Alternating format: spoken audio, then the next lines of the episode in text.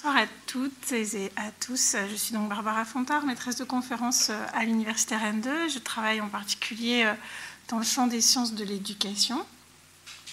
Je remercie euh, le patronage laïque de m'avoir proposé euh, de cette conférence autour des enjeux de l'éducation aux médias et à l'information.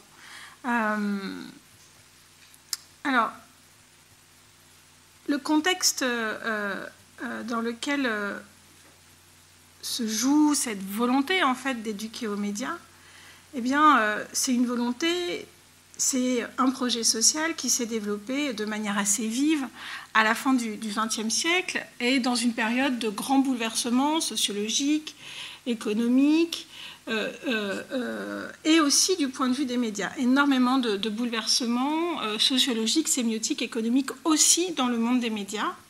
Et sur ce dernier point, par exemple, on se rappelle, la presse était en crise, elle a dû s'adapter, elle a cherché à s'adapter. Euh, au moment même où il y avait euh, euh, de manière foudroyante cette arrivée, ce développement de la télévision, et qui est devenu le moyen d'information, mais aussi de culture et aussi de loisirs de plus en plus prégnant dans, nos sociétés. Et en même temps, eh bien, une grande partie de la une partie de la société, euh, on va entendre une montée des critiques euh, à, son égard. Il faut savoir que la critique des médias est née avec les médias et que si ça se cristallise dans les années 1980 autour de la télévision, puis dans les années 2000 autour de l'Internet, si on fait un petit retour en arrière et qu'on se penche sur ce qu'il se passait euh, eh bien, euh, déjà, euh, il y a, il y a bien longtemps, euh, au moment de l'arrivée de la presse écrite, on avait donc de la presse écrite d'information, eh bien, on avait déjà des discours extrêmement critiques de la part de la presse d'opinion, de la part de, la presse intellectuelle, à l'égard de cette presse d'information, et on est là au tout début du, du 19e siècle. Alors, effectivement, depuis les années 2000, avec l'émergence d'Internet, on est dans une société qui est particulièrement caractérisée par le développement des outils numériques. Et c'est vrai que ça modifie notre rapport au savoir, comme à chaque fois que de nouveaux outils et que de nouvelles pratiques euh, apparaissent. Et on peut parler de, enfin voilà, certains parlent d'environnement infocommunicationnel avec une connexion quasi euh, permanente. Vous voyez, je ne l'ai pas quitté, hein, il n'est pas loin, hein, sait-on jamais. Hein. Euh, donc, avec des formes d'accès nomades, évidemment, des nouveaux usages sociaux, des nouveaux usages éducatifs, professionnels. Et du coup, l'enjeu sociétal de l'éducation aux médias, eh bien, il s'est posé avec encore plus d'acuité à partir euh, euh, eh des années 2000, notamment en termes d'éthique. Hein. c'est souvent des questions d'éthique, de liberté d'expression, de justice sociale qui se posent, avec toujours cette question de la fiabilité de l'information, la protection de la vie privée aussi, qui est apparue avec les réseaux sociaux numériques, celle de l'identité numérique, etc. Alors du coup, l'éducation aux médias apparaît comme une réponse, en fait, une forme de réponse euh, aux évolutions médiatiques, aux évolutions technologiques, euh, que ce soit en matière d'information, mais aussi en matière de communication. Euh, une réponse aux nouvelles pratiques, aux, aux nouveaux usages qui vont découler, avec tous les espoirs qui viennent avec et toutes les inquiétudes aussi que suscite une nouvelle pratique, un nouveau support, un nouveau média à chaque fois qu'il apparaît. Évidemment, euh, ce sont des, espaces centraux de notre euh, euh, quotidien. Hein. ça jalonne, ça structure notre quotidien aujourd'hui. Et c'est pour ça que ça suscite autant d'intérêt, autant de, questionnements. le pouvoir pris par les médias, hein, si, si, on peut dire, à chaque fois en tout cas, le pouvoir pris par un nouveau média sur les plus anciens. Et c'est comme ça que se dessine finalement euh, euh, euh, à chaque fois le scénario. C'est une inquiétude des nouvelles formes et des nouveaux contenus médiatiques par, émis au regard des anciens. et donc, nouvelle forme de contenu médiatique, pour le meilleur comme pour le pire, notamment en matière d'information, mais pas que qui fait apparaître à chaque fois euh, des discours de la part d'intellectuels, d'universitaires, de politiques, d'éducateurs, de journalistes, d'acteurs citoyens, etc., de parents, euh, avec une, plus ou moins grande résonance entre les discours, hein, eh un accord sur la nécessité, la nécessité d'éduquer, de, de critiquer, d'analyser les médias, qui est de manière indiscutable considérée comme une mission d'intérêt euh, général. C'est le passage d'un je regarde à un ça me regarde, qui est une formule que j'emprunte à Florence Aubenas et, Michel Miguel Benazayag, euh, euh, qui parlait de la télévision à l'époque, hein, passer d'un je regarde la télévision à un ça me regarde ce qui se joue là devant moi. Et finalement, eh l'éducation aux médias peut se, résumer à, à, cette, à, cette, idée de passage. Alors ce passage va prendre des formes différentes.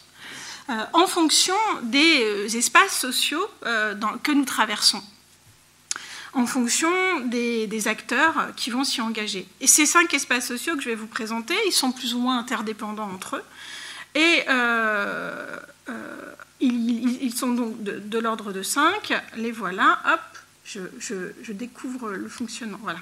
L'espace médiatique est un espace d'éducation aux médias, l'espace formel scolaire, bien sûr, l'espace non formel éducatif, l'espace informel des pairs, de la famille, des médias, et enfin l'espace universitaire. Donc, euh, cinq euh, euh, espaces sociaux qui défendent cette nécessité et qui construisent donc des modèles de l'éducation aux médias. L'espace médiatique, eh bien, sont sans doute, enfin, c'est sans doute l'espace premier. les médias, à travers les plumes d'intellectuels, de journalistes dits réactifs, eh bien, sont les acteurs historiques hein, de la critique des médias, de cette volonté de mise à distance, en fait, de mettre à distance les médias. Euh, euh, et donc, ils sont un acteur euh, majeur. Donc, la presse d'opinion, dès le, 19e siècle, je vous l'ai dit, critiquait de manière très forte la presse d'information. Alors, qu'est-ce qu'ils critiquaient? Eh bien, dégradation du niveau des débats, soumission des médias au champ économique, soumission des médias au champ industriel, manque de moralité, une qualité des écrits remis en question, vulgarité, spectacularisation, manque de sérieux. Donc des reproches qui sont faits aux médias dès que finalement la profession, le journalisme, s'est professionnalisé. Euh, dès que la profession de journaliste est apparue. Avant, c'était la presse d'opinion, la presse des élites, très intellectuelle. Euh, et c'est cette presse-là qui a, de manière assez euh, forte, critiqué la presse populaire, celle des faits divers. c'est un petit peu les, voilà, Arte qui critiquerait TF1, euh, Le Monde qui, critiquerait aujourd'hui en France, si on voulait euh, comparer un petit peu les formes qui existent aujourd'hui. Mais donc c'est quelque chose qui est né avec, avec les médias. Alors, euh, donc il y a là une vision en fait, une, inquiétude des, pratiques, des évolutions du métier. on a peur d'un nivellement par le bas, euh, euh, et donc euh, aussi d'une influence néfaste, et c'est là le cœur de l'éducation aux médias, cette inquiétude d'une influence néfaste des médias sur la population. Et bah, lisez Balzac, hein, les journalistes de Balzac, hein, c'est un récit particulièrement euh, euh, critique à l'égard des petits journaux. Pourtant, Balzac lui-même produisait, et c'est grâce aux journaux que ces feuilletons, hein, qui sont ensuite devenus des, romans, ont été publiés. Mais euh, pour autant, toute la partie fait divers était, était très critiquée par, par Balzac. Aujourd'hui, ces formes existent toujours, je vous en ai mis deux exemples. Euh, évidemment, on le trouve à travers euh, euh, une émission comme Arrêt sur image, qui est une émission qui existait à la télévision de, 1995 à, je ne veux pas dire de bêtises, 2007, et qui avait pour objectif de critiquer les médias. il y a une association, l'Observatoire des médias Acrimed aujourd'hui, qui est cette forme de critique des médias produite par les médias eux-mêmes. Et il s'agit bien d'espace critique des médias et pas d'espace d'auto-célébration. Parce que parler des médias dans les médias euh, peut prendre plusieurs formes. Prendre des formes critiques ou des formes d'auto-célébration. Là, euh, ni pour Arrêt sur Image, ni pour Acrimed, il s'agit d'auto-célébrer les pratiques médiatiques, mais bien, de, les, euh, de les critiquer. autre espace, l'espace formel scolaire. Alors, là, euh, cet espace-là est porteur, l'école euh, et la gouvernance autour de l'école est porteur de discours politiques structurants sur cette nécessité d'éduquer aux médias. Alors, on parle d'EMI, éducation aux médias et à l'information dans l'espace dans scolaire. Et donc, ces institutions sont productrices bah, de contenu pédagogique, elles, elles, elles, sont un espace extrêmement important de l'éducation aux médias depuis les années 1970 en France. Euh, c'est en, 2013 qu'on commence à parler d'éducation aux médias et à l'information. C'est porté par des institutions qui dépassent même l'institution française, enfin le, cadre national, puisque l'UNESCO, la Commission européenne portent très fortement cet enjeu. Donc euh, il y a un, rôle là conféré par les États et qui font que eh bien, ces institutions publiques, et notamment l'éducation nationale, structurent, organisent, soutient, va mettre en place des dispositifs pédagogiques visant à éduquer aux médias. Alors, euh, je vais essayer d'aller plus vite que je n'imaginais. L'idée, euh, alors, deux principaux acteurs au sein de l'école portent cet enjeu de manière concrète dans les pratiques. C'est le CLEMI, donc je vous invite à aller euh, visiter le site internet du CLEMI, qui est un espace très intéressant de ressources euh, en termes d'éducation aux médias, c'est-à-dire qu'il y a des fiches pédagogiques euh, pour apprendre à décrypter euh, telle ou telle production médiatique, à la fois sur des supports extrêmement variés et puis sur des, types de contenus assez variés également. Donc le CLEMI qui est rattaché à l'éducation nationale ainsi que le professeur documentaliste. Le fameux CDI, Hein, euh, euh, aujourd'hui, euh, l'espace CDI des, collèges et des lycées est, donc porté par les professeurs documentalistes et c'est une profession qui est en très grande mutation compte tenu justement des enjeux informationnels et communicationnels, des enjeux citoyens de la formation citoyenne. Voilà, donc ça fait à peu près 30 ans que, le Clémy se rapproche, euh, enfin est proche comme ça euh, des enseignants et euh, se rapproche d'ailleurs de plus en plus de, l'éducation nationale et se rapproche aussi des professeurs documentalistes pour essayer d'articuler ces formes d'éducation média. Donc il porte, il définit, articule, réunit, voilà, pose des questions autour de, des cultures informationnelles. Alors il reste quand même des questions fondamentales de ces acteurs de l'éducation aux médias au sein de l'espace euh, formel qu'est l'école, celle de la transformation du métier de professeur documentaliste qui ne doit plus être réduite à euh, savoir euh, manipuler du document, mais on est bien là dans une éducation à l'information qui n'est pas uniquement l'information comme document, l'information comme source documentaire, et c'est vraiment un, nouvel enjeu pour les professeurs documentalistes, et c'est pas simple. Euh, et c'est aussi plus largement celle de la formation des intervenants, des enseignants, des médiateurs, des ingénieurs pédagogiques qui sont en, position de mettre en place euh, des dispositifs d'éducation aux médias. On peut se demander quelles sont les pratiques justement des enseignants et comment ils sont formés euh, pour faire ensuite de l'éducation aux médias. Parce que qu'une injonction euh, nationale euh, soit portée, et c'est important qu'il y ait de l'éducation aux médias à l'école, c'est essentiel, reste la question de la formation des enseignants qui vont faire de l'éducation aux médias. Et on est là sur une période de transition en construction qui est encore assez instable sur ce que l'on attend et sur les types de formations que peuvent produire, comment sont formés aujourd'hui dans les SP, hein, les anciens IUFM, les professeurs documentalistes euh, en, la matière d'éducation aux médias. Quels sont les modèles pédagogiques qui prévalent dans les activités euh, qu'ils mettent en place? Quelle représentation ont-ils des médias Quelle formation ont-ils autour des médias? Les professeurs documentalistes ne sont pas des spécialistes des médias.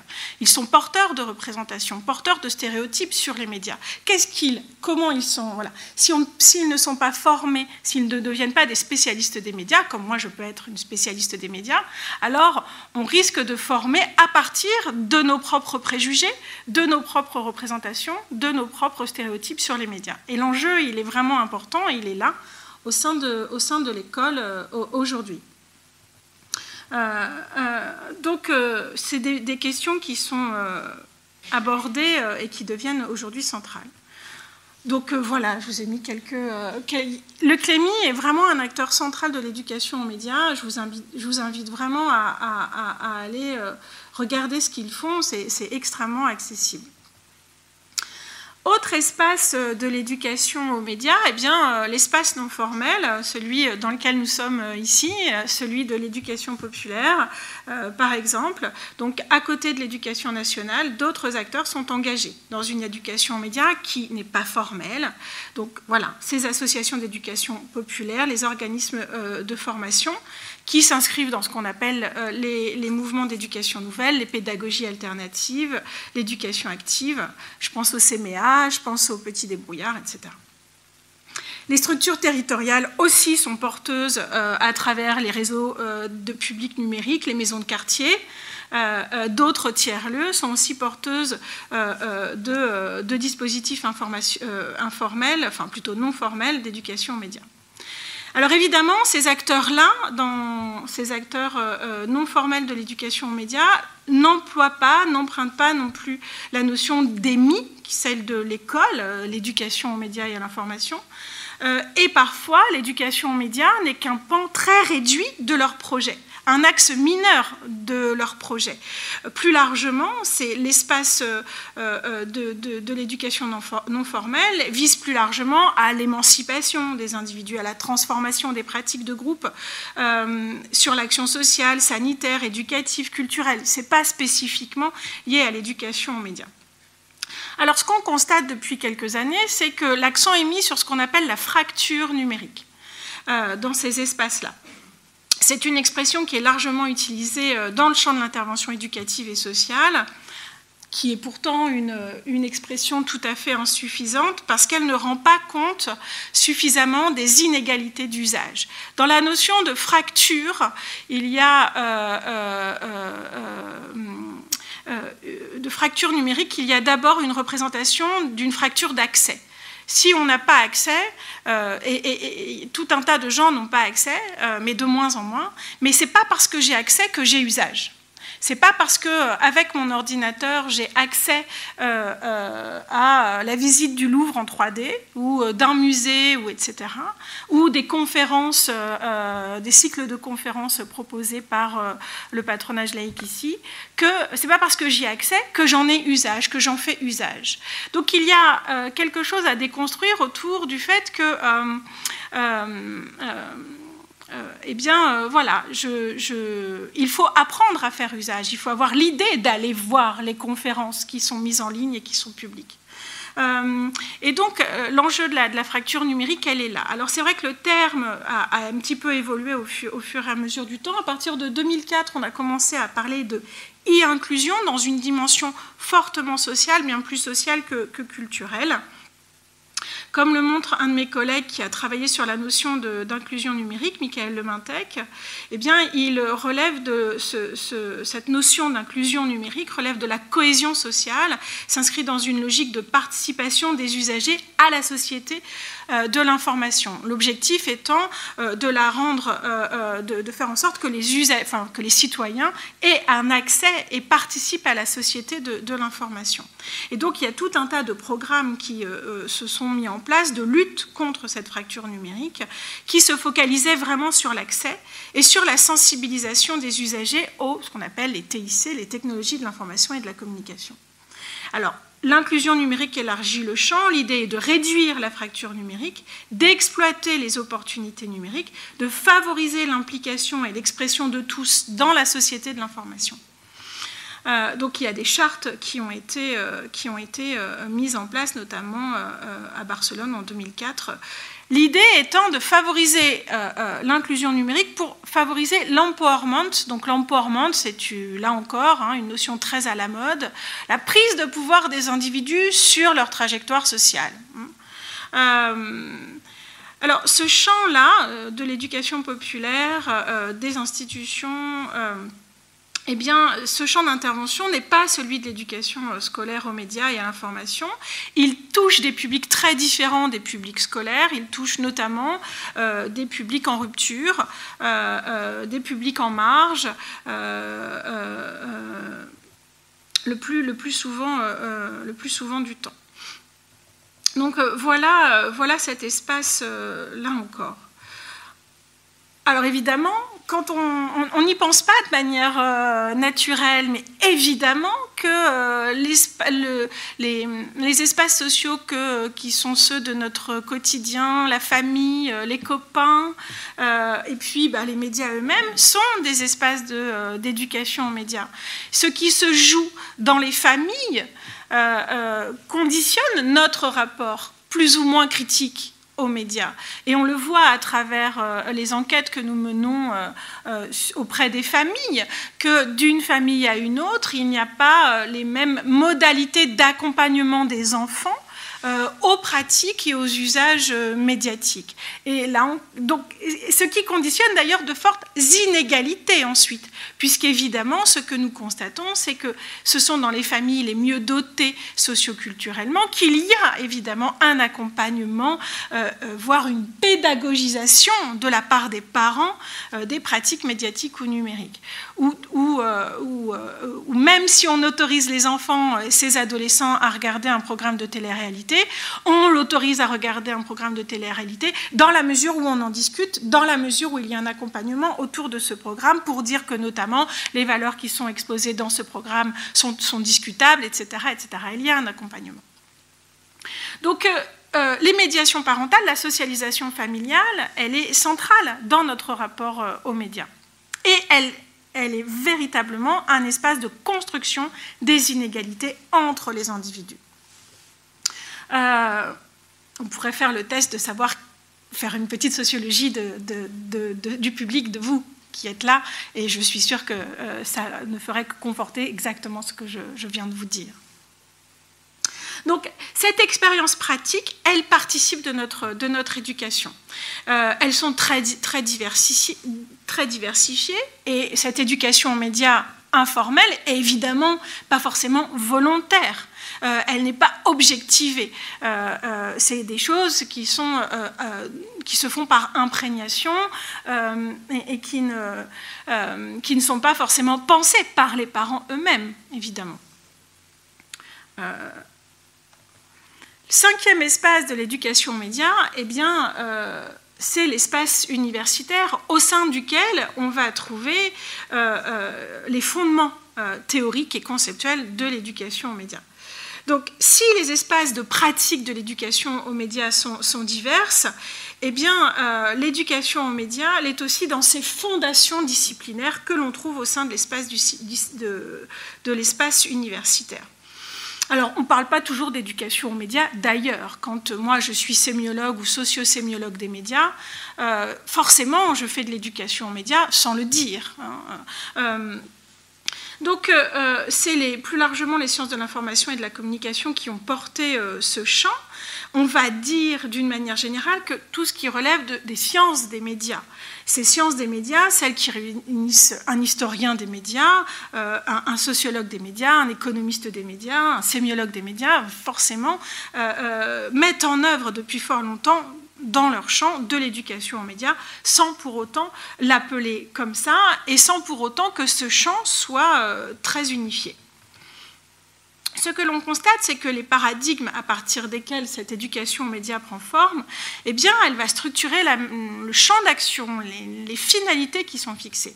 Et par exemple, décider de prévenir les jeunes des effets manipulatoires ou souhaiter prévenir les jeunes des effets manipulatoires des médias ou comprendre les pratiques médiatiques des individus ou des groupes sociaux en, analysant le sens que ces individus leur accordent, ou analyser de manière critique les représentations médiatiques de la société, ou chercher à produire de l'information, eh bien, ce sont quatre programmes qui renvoient très clairement à des savoirs et à des vouloirs faire en éducation en médias, certes, mais dont les orientations axiologiques, les, fondements théoriques peuvent, euh, sont diverses, mais peuvent aller jusqu'à s'opposer.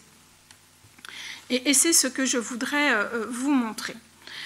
Si l'on se situe en termes d'éducation aux médias, euh, du point de vue euh, euh, du paradigme. Donc nous avons repéré des paradigmes, c'est-à-dire qu'est-ce qui fonde l'éducation aux médias. Quand je fais de l'éducation aux médias, je le fais à partir de quel fondement théorique, de quelle vision du monde, autrement dit, de quelle vision des médias Eh bien, on constate d'abord le paradigme protectionniste des médias, qui trouve ses racines dans des théories euh, américaines, notamment de Laswell, selon laquelle, c'est des fondements théoriques qui, sont, qui, ont, qui ont toujours beaucoup de poids et de force, selon laquelle les médias auraient une influence directe et néfaste sur des individus qui, dès lors, sont considérés comme passifs.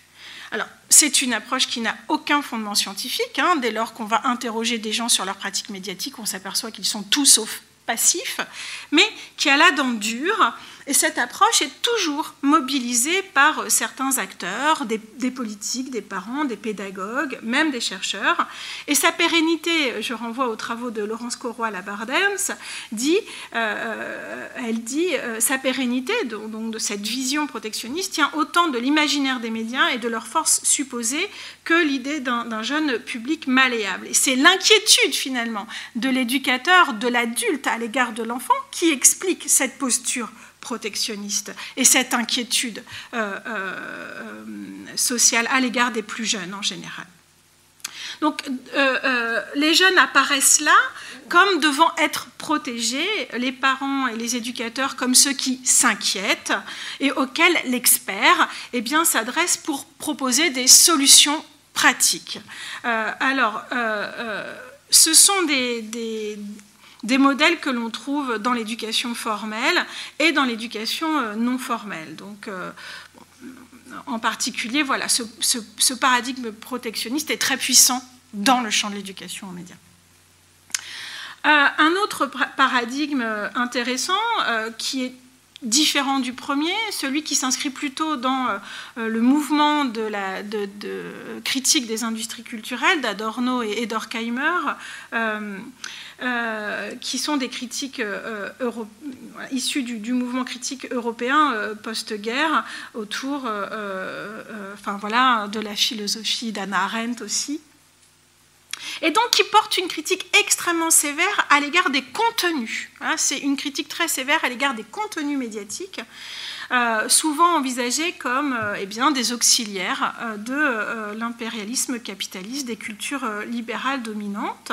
Et donc l'idée de ce paradigme est plutôt d'être dans une approche de déconstruction des représentations, une déconstruction des récits médiatiques produits par, par les, médias de masse. Alors c'est un paradigme qui trouve un écho de manière importante dans le champ scolaire, parce qu'il est, euh, comme le dit euh, là encore Laurence Corroy-Labardens, euh, garant de la culture légitime, alors que les médias ne, sont pas toujours considérés comme relevant de formes de culture légitime. Donc il faut préserver les cultures légitimes et montrer en quoi les contenus des médias de masse sont pauvres, etc.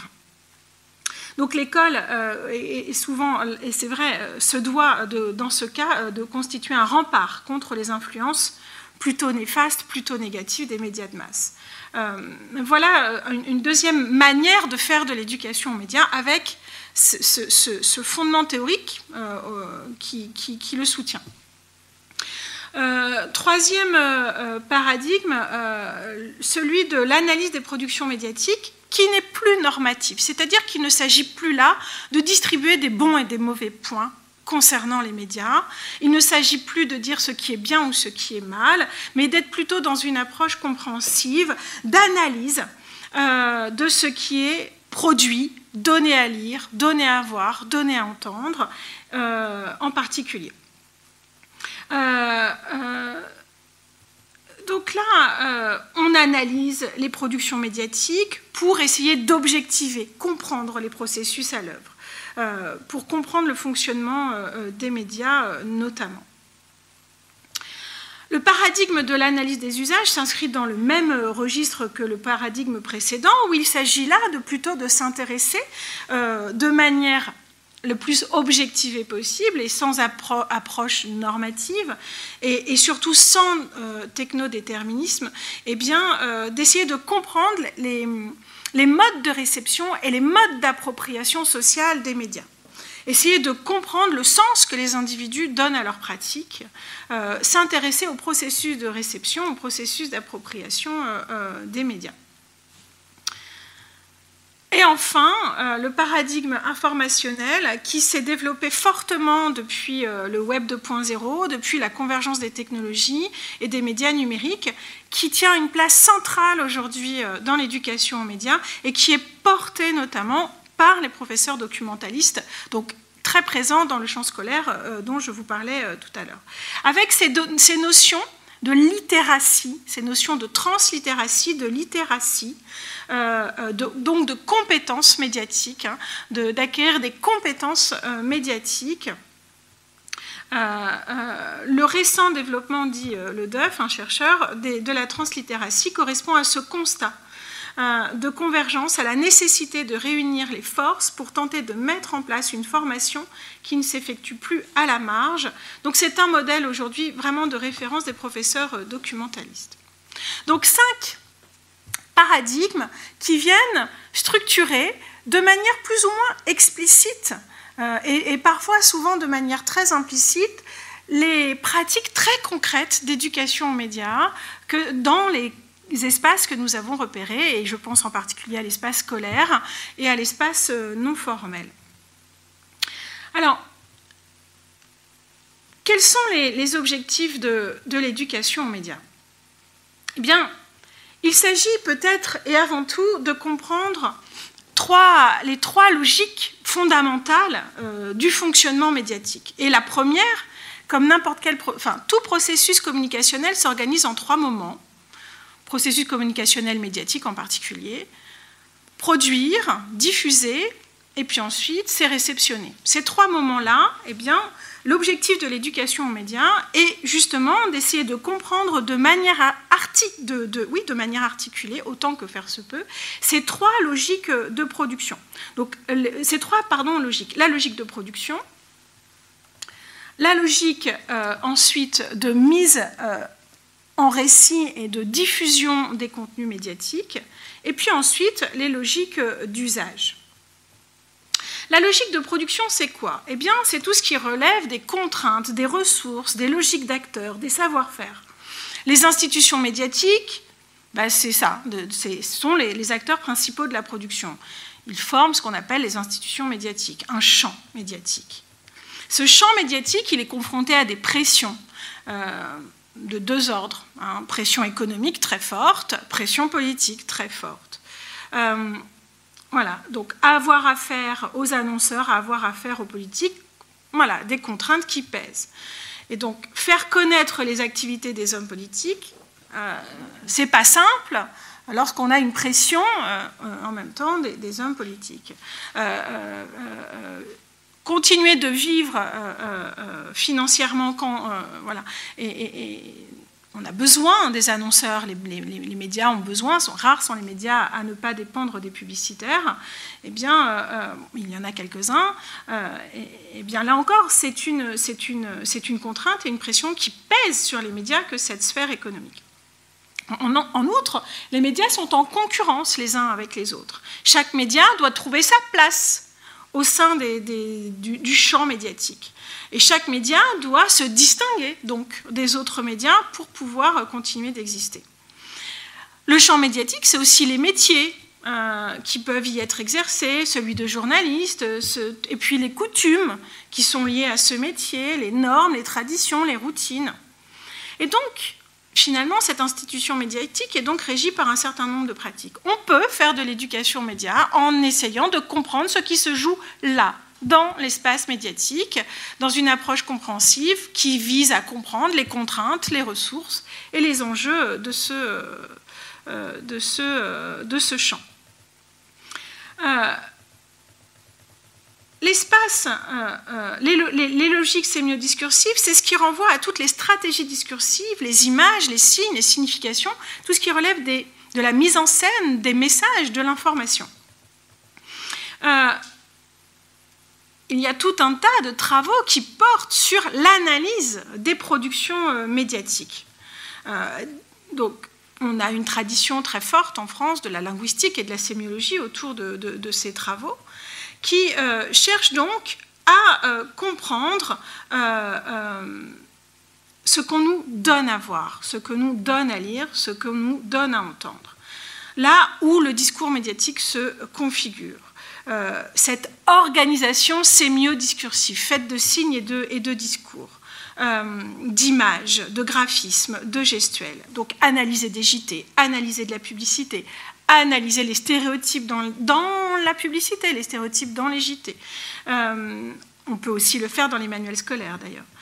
Qu'est-ce que c'est que l'information spectacle? Qu'est-ce que c'est que euh, euh, la double contrainte dont parle Patrick Charodeau autour des médias, qui consiste à la fois pour un média à dire le réel, mais en même temps essayer de capter son auditoire? C'est quoi cette contrainte qui paraît paradoxale?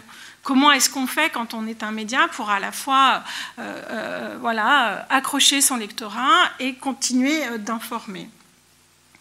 Et donc, eh bien, voilà une manière encore de faire de, l'éducation aux médias. On critique souvent les pratiques médiatiques, enfin les goûts médiatiques des plus jeunes. Eh bien, une très bonne manière de faire de l'éducation aux médias, c'est de prendre leurs programmes favoris et puis de les déconstruire avec eux plutôt que de leur imposer de déconstruire des choses qu'ils ne lisent pas ou qu'ils ne connaissent pas. Pourquoi ne pas prendre les choses qu'ils pratiquent eux-mêmes pour, euh, euh, donc déconstruisons de la télé-réalité avec nos enfants, avec nos, euh, avec nos collégiens. Encore faut-il que la télé-réalité puisse rentrer à l'école, ce qui, a, ce, qui, ce qui, paraît encore un petit peu compliqué. Pourtant, il y aurait là tout un intérêt à le faire, me semble-t-il. Donc voilà, l'éducation aux médias, c'est comprendre les logiques de production, c'est comprendre les logiques euh, sémiodiscursives, et puis c'est comprendre les logiques de réception euh, et d'usage. Du côté de la réception, on se pose la question eh de la manière dont les publics vont interpréter, la manière dont les publics vont consommer, vont interpréter euh, euh, les discours télévisés et comment ils vont être regardés. Et on s'aperçoit, depuis qu'on a démarré les travaux sur, sur ces questions-là, qu'il y a euh, des réceptions qui sont loin d'être unifiées des, productions médiatiques.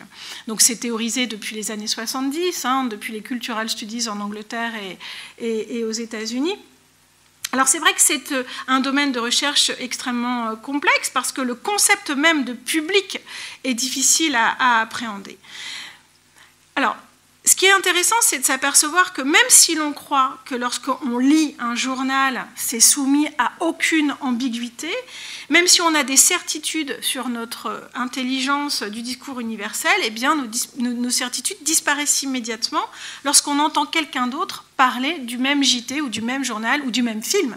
Euh, qu'on a lu, qu'on a regardé ensemble. Chacun va les utiliser et les comprendre à sa façon. Certains ne vont être attentifs qu'à un seul genre d'information. Euh, quelquefois, le JT est un fond sonore et n'est pas suivi de manière très attentive, quand dans d'autres endroits, dans d'autres familles, il faut se taire, il faut suivre de manière très attentive. Une même actualité peut euh, susciter des interprétations euh, différentes.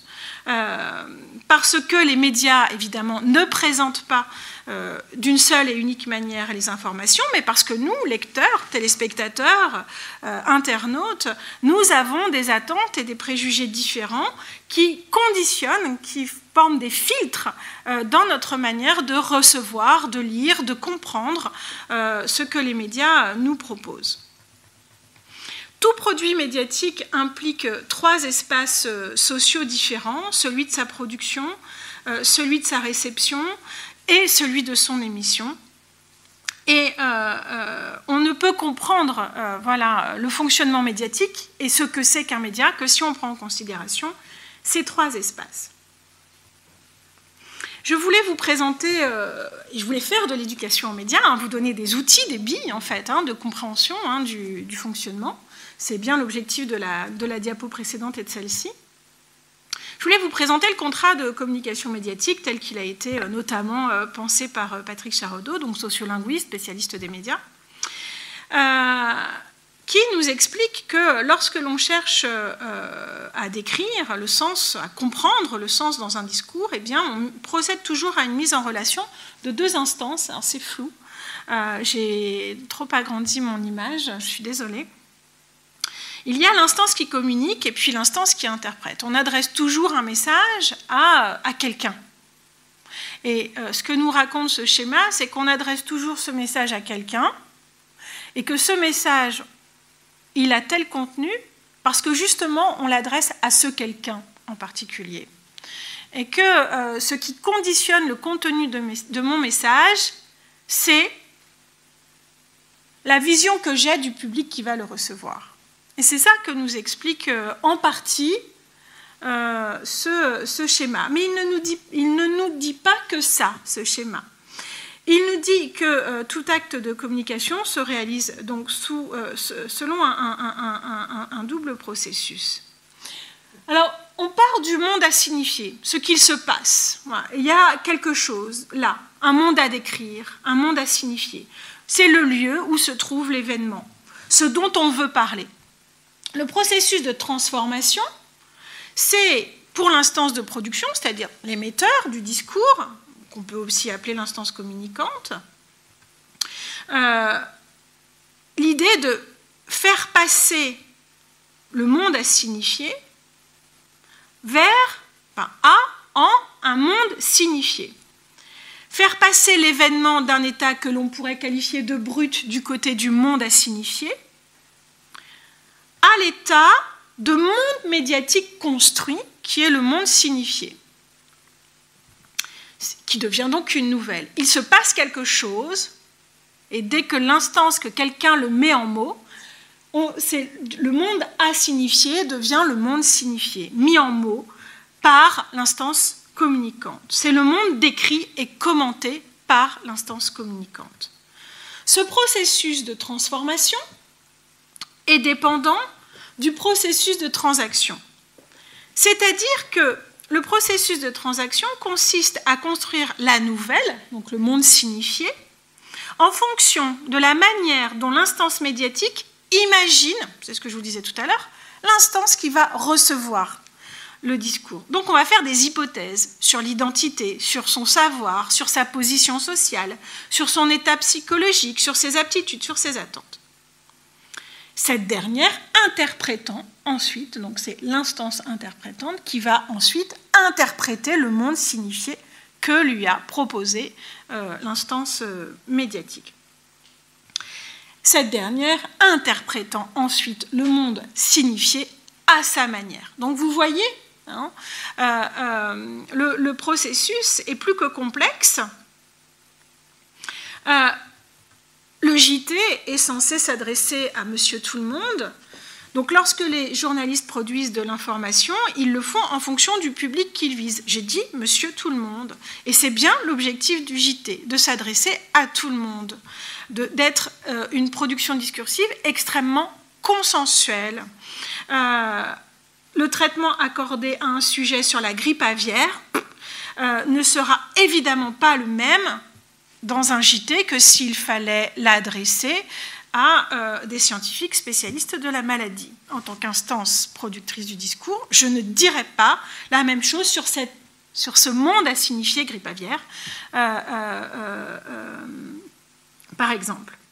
Donc le traitement de l'actualité n'est pas le même au JT non plus que dans un magazine comme C'est dans l'air, parce que dans C'est dans l'air, par exemple, eh bien, on prend une thématique que l'on va avoir le temps de déployer. Alors que dans le JT, on va dresser une sorte euh, euh, rapide des quelques points d'actualité qui paraissent intéressants. Donc du point de vue de la réception, le public de C'est dans l'air ne s'attend pas à trouver la même densité d'informations que dans un JT. Et c'est là tout l'enjeu, c'est de bien savoir ce que l'on regarde quand on le regarde. Et l'enjeu de l'éducation, il est là, c'est-à-dire de faire comprendre que, en fonction des contenus que l'on regarde, eh bien, on ne peut pas avoir des attentes qui ne correspondent pas aux objectifs de, de cette production médiatique. Alors, il faut préciser que le processus de transaction, il commande le processus de transformation. Et ce n'est pas l'inverse. C'est parce qu'on a connaissance, ou une idée en tout cas, de son public qu'on va lui parler de cette manière. On n'écrit pas comme on veut en attendant que le public se reconnaisse dans ce, qui est dit. Les médias ne parlent pas euh, d'abord uniquement pour ils ne parlent pas uniquement pour structurer le monde, décrire le monde, euh, euh, commenter le monde ou expliquer le monde. Ils parlent d'abord ou aussi pour se mettre en relation avec un public. Si ce n'est pas le cas, si le public n'adhère pas à la manière dont est construit un discours ou un dispositif médiatique, alors l'instance euh, productrice, elle va réadapter son dispositif, voire le retirer quand les programmes font flop, quand les, euh, magazines euh, disparaissent, par exemple. Donc c'est un double processus qui s'inscrit dans un contrat de communication et qui va déterminer les conditions de mise en scène de l'information, l'espace de stratégie qui permet à l'instance médiatique ensuite bah, de spécifier son projet, euh, euh, de dire telle ou telle euh, réalité. Alors, est-ce qu'il y a pour les médias une malédiction à représenter le monde Il existe un malentendu assez profond à propos du devoir de représentation, me semble-t-il, des médias. Alors, je ne suis pas toute seule à le dire, bien sûr. Quand je dis me, c'est un nous, euh, euh, on va dire, scientifique, euh, porté par des travaux scientifiques. Il existe des termes périlleux lorsqu'on aborde la question du travail journalistique, la notion d'objectivité, la notion de subjectivité. L'usage de ces termes tend à enfermer un petit peu la pratique journalistique dans un cercle et conduit à une condamnation un petit peu euh, inévitable en fait euh, des médias. C'est quoi le rôle des médias? Alors historiquement, hein, les médias d'information ont pour objectif de dire tout haut ce que les dominants ne veulent pas qu'on sache qu'ils font. C'est ça. Hein. Euh, l'objectif, c'est bien le d'être un contre-pouvoir et de dire tout haut ce que d'autres aimeraient euh, voir caché. Là, on a tous les Panama Papers là, qui sortent et euh, voilà. Le rôle des médias est bien là, c'est-à-dire de révéler ce que des dominants n'aimeraient pas qu'on sache qu'ils font. Dire la réalité du monde, voire dévoiler des choses que d'autres préféraient voir euh, cachées. C'est bien là le, principe fondateur du métier de journaliste dire les phénomènes et donc les mettre en discours. Donc c'est les représenter. On ne peut pas faire autrement que représenter le monde. Dès lors que l'on parle, on est euh, dans le champ de la représentation. Ils ne sont pas, les médias, ce n'est pas la seule institution qui doit, qui a une mission comme ça de représentation. Un physicien doit décrire la réalité de la matière. Un juge doit représenter les crimes en termes de loi.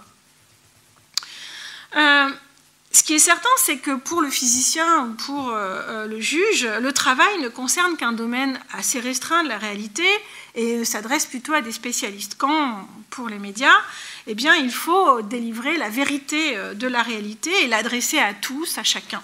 Pas simple. Et puis surtout, le domaine de l'actualité, il est sans limite. Par certains côtés, il devrait exhaustivement traiter de l'ensemble euh, de la réalité. Mais c'est impossible. Ils doivent choisir. Ce qui est critiquable, c'est les choix qu'ils font. Mais le fait qu'ils doivent choisir, hmm, ils n'ont pas d'autre choix que de choisir. À nous d'être attentifs aux choix qu'ils font et de, évidemment, porter une critique au type de choix qu'ils font.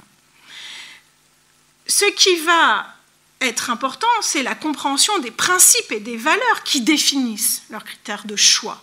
De quoi je parle? De quelle réalité je parle? Euh, ce n'est pas le caractère objectif et subjectif, c'est plutôt le critère de choix qui doit attirer notre attention. On dit souvent que les médias représenteraient mal, insuffisamment la réalité, et c'est vrai que ça dégénère souvent en une charge théorique un peu violente. On leur reproche de manquer d'objectivité. Il y a là tout toute une complexité autour de notions de réalité et de, vérité euh, qui se joue là dans, dans les énonciations euh, médiatiques. Certains chercheurs, certains linguistes, comme Eskenazi, considèrent qu'il n'y a pas de vérité possible euh, ou qu'il n'y a de vérité possible qu'à propos d'une représentation de la réalité. Représenter le réel, ce n'est pas une malédiction, c'est une loi du discours. Je ne peux pas, je, n'ai pas d'autre choix que de représenter le monde. Mais il faut être capable de justifier ces représentations, par contre. Donc rapporter les faits. Rapporter les faits dans un statut de vérité. C'est ce qu'on attend des médias.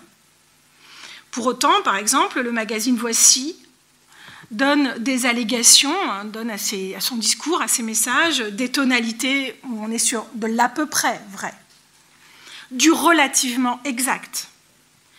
C'est une tonalité de l'à peu près vrai qui n'échappe pas aux lecteurs de Voici, qui connaissent le rapport à la vérité de Voici, et qui donc n'implique pas de la part de lecteurs de Voici une croyance immédiate dans la véracité du propos. Il y a un contrat entre l'institution médiatique Voici et son public pour dire, bon, là, la véracité, euh, euh, le statut de vérité euh, relève de l'à peu près vrai, voire du relativement exact. Mais le contrat est clair, il est passé, il est quasiment explicite. Les médias, comme les individus, sont enracinés dans un territoire, ils vont privilégier leurs valeurs, certaines valeurs, certains conflits, certaines perspectives qui et qui organisent la réalité de ce territoire. Les signes, les mots euh, euh, employés eh bien, sont imprégnés de cette histoire et de ce territoire, de cette communauté, de ses rites, de ses habitudes, de ses coutumes. Quand un média français emploie le terme de fraternité, il ne peut pas ignorer tout, ce que ça porte en termes de signification pour notre communauté. La réalité est donc plurielle et la tâche des médias est immense lorsqu'ils doivent représenter cette réalité. Et du coup, eh ils mettent en place divers processus de différenciation. Ils se distinguent, ils essayent de se distinguer par leur sujet, par les modes de traitement, par les points de vue qu'ils portent sur ces morceaux de réalité dont ils ont choisi, sur leurs engagements, sur la fréquence de parution. Des différences qui sont relativement visibles, mais et qui ne portent pas, on a tendance à faire des différences en termes de support, de catégoriser les médias selon leur support. Euh, on peut entendre, euh, la télévision c'est pas bien, c'est mieux de lire. Bon, moi je sais pas.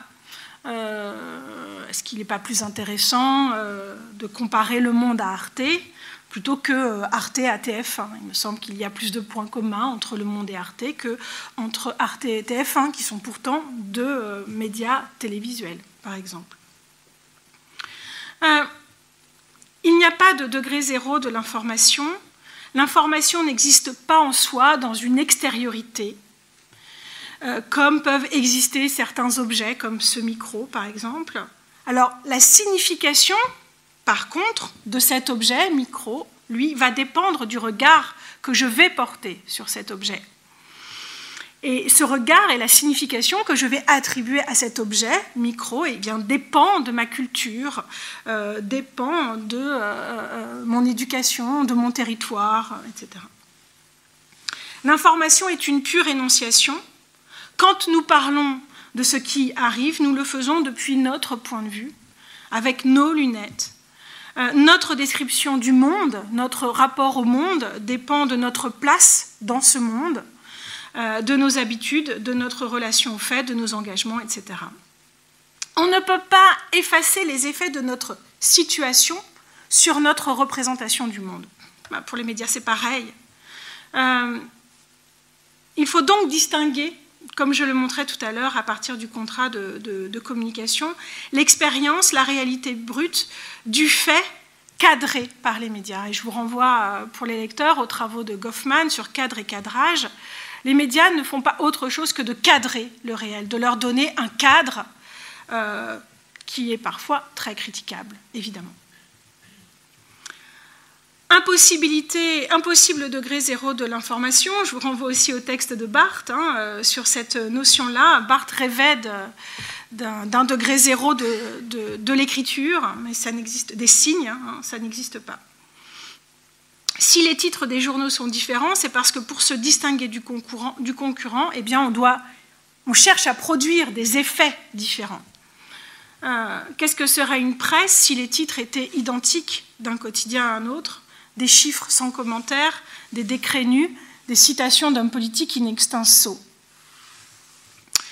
Les seules informations qui se rapprocheraient le plus du degré zéro de l'information, on te dit comme, c'est-à-dire dépouillée de toute valeur, dépouillée de toute signification au sens de Barthes, eh bien, seraient des informations purement factuelles.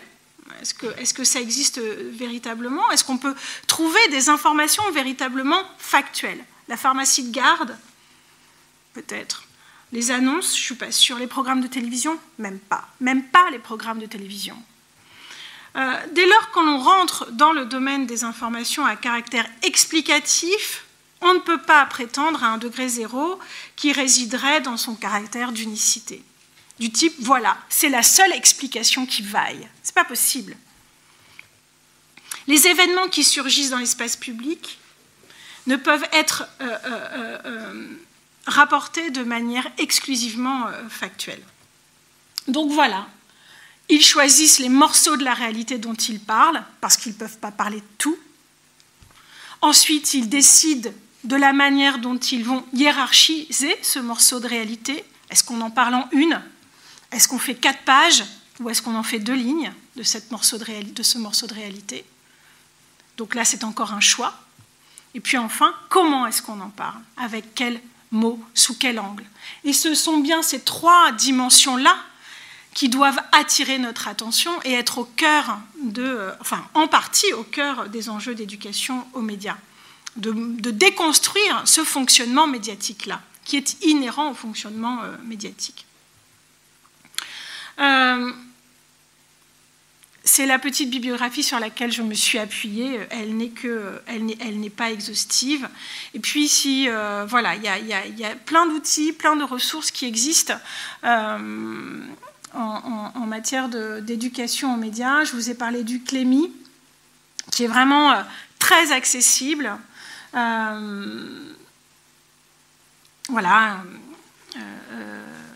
Euh, et puis d'autres supports médiatiques tels que Arrêt sur image ou Acrimed dont je vous ai parlé, des associations d'éducation aux médias qui relèvent de l'éducation populaire comme euh, Fréquence École à Lyon, mais aussi dans les, quartiers où, euh, on, fait de l'éducation aux médias euh, au quotidien.